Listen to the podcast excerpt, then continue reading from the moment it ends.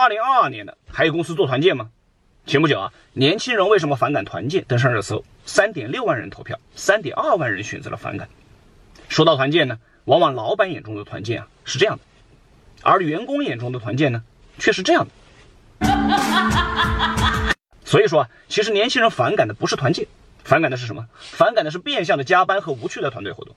如果把团建理解为一款产品的话，那么这款产品的目标用户自然是员工。跟以前相比的话呢，现在的用户发生了改变。更年轻化了。